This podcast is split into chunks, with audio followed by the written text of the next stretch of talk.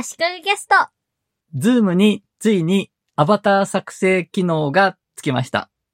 これまではあらかじめ用意された動物の 3D のアバターから選んで使うことはできたんですが、新機能として人間の顔のアバターを使えるようになりました。自分で顔のパーツを選んでカスタマイズすることができます。早速使ってみて自分の顔のアバターを作ったんですが、残念ながら各パーツの種類が少なくて、私とは似ても似つかない高青年のようなアバターができてしまいました。家族にも不評で全然似てない。そんなに目パッチリしてないだろうと。髪の毛もそんなにふさふさしてないと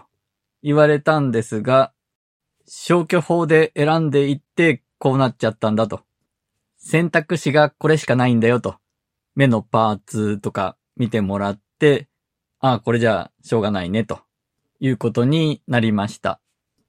目は13種類あるんですが、基本パッチリした目なんですね。私のような細い目の人がパッチリした目をアバターに使うと、パッチリした目に憧れてるのかなと思われるんじゃないかなとか、余計なことを考えたりもしてしまいます。髪型もあまりいいものがなかったんですが、まあ、世界中の男女の髪型を用意するのはなかなか難しいとは思います。目の色とか髪の色とか、色はいろいろやっぱり変えられるようになっています。あと、帽子とかメガネとか髭とかはあるので、そういう特徴的なものがある人は似せやすいかもしれないですね。なんか宗教的な頭に女性が被る布とか、そういうのも用意されていました。あと、妻に言われたんですが、そもそも若い人が前提になっていて、おっさんは作りにくいんじゃないかという感じのことを言われて、確かにそうだなと思いました。じいさんとかばあさんみたいな人はちょっと作れそうにない感じですよね。なお、まだこれベータ版で今後パーツやオプションを増やしていくということなので期待したいと思います。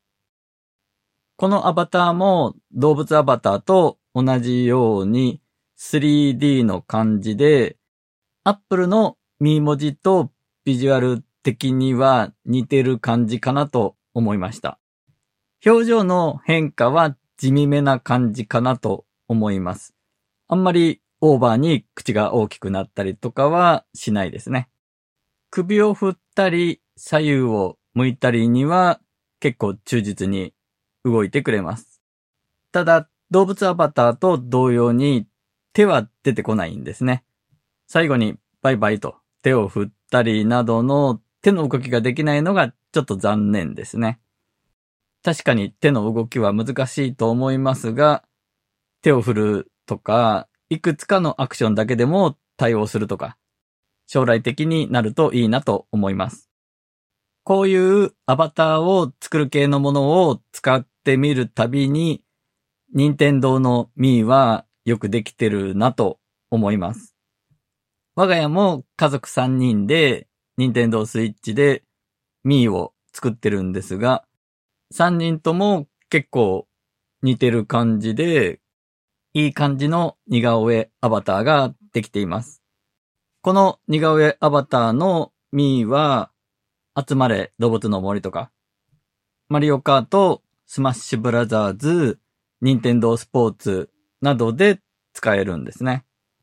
これをもう業界標準にして、 Zoom とかいろいろ他のツールでもアバターとして使えるようになったらすごく嬉しいですね。例えばクラスターというメタバース仮想空間のソーシャル的なサービスではリアリティという別のアプリで作ったアバターを読み込ませることができたり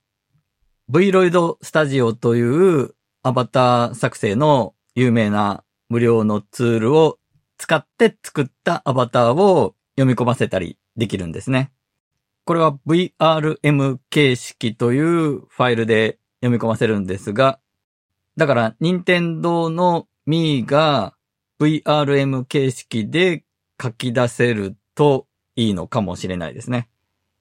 あと思ったのは、任天堂が Mi を使えるバーチャルカメラのツールを提供してくれればいいんですね。ウェブカメラの映像をもとに、 Mii のキャラクターが動いて、口を開けるのに合わせて口を動かしてくれたりする映像を作ってくれて、それを他のツールからカメラとして認識してくれると。そしたら、 Zoom であったり、Google Meet であったり、Microsoft Teams であったりのビデオ会議などのツールからはカメラとして、その、任天堂 Mi カメラみたいなものを選べば、Mi のアバターで会議であったり、ライブ配信であったりに参加できると。これすごいいいアイディアだと思います。ただ、任天堂にとってのメリットがあまりなさそうなので、実現性は低そうですね。任天堂はメタバースを制覇できるんじゃないかと思っていて、集まれ動物の森も実際メタバースみたいなものですし、クラスターとか VR チャットみたいなソーシャル VR 的な VR 空間にみんなが集まって喋ったりするようなものを任天堂が提供するとしたら、やっぱりそのアバターの良さというか、リアルな 3D 風でもない、美少女 VTuber 的でもない、あの任天堂のミーのアバターの感じが、遊びにもビジネスにもちょうどマッチするんじゃないかなと。そんなことも考えたりしています。Zoom の話に戻りますが、他に Zoom の新機能として、チャット機能が強化されて、スレッド機能がついたそうです。メッセージに対する返信がわかりやすくなるということですね。あと、Q&A 機能がウェビナーだけじゃなく、ミーティングにも使えるようになったと書いていたんですが、これはちょっと私確認はできませんでした。あと、使っていて投票機能があることに気がついたんですが、これ昔からあったのかなと思って調べてみると、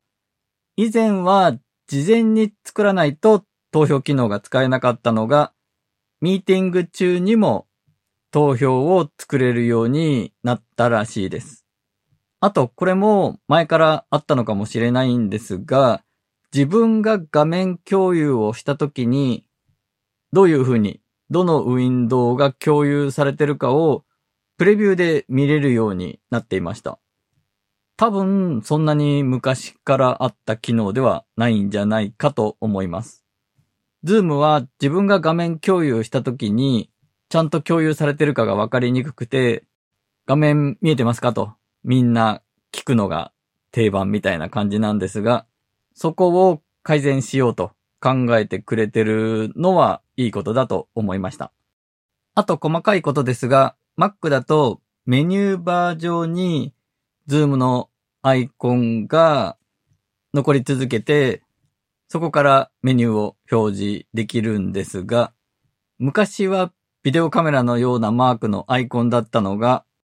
Zoom のアプリのアイコンが変わった時に、それに合わせてメニューバーに表示されるアイコンも黒い四角形の中に Zoom と書いてあるものになったんですが、小さすぎてただの黒い四角みたいになってしまっていたんですね。これが最近のアップデートで、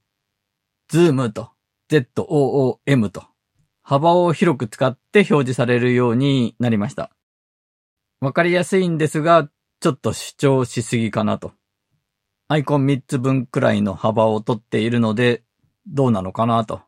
昔のカメラのアイコンでよかったのになぁと思ったりしてしまいます。今回は以上です。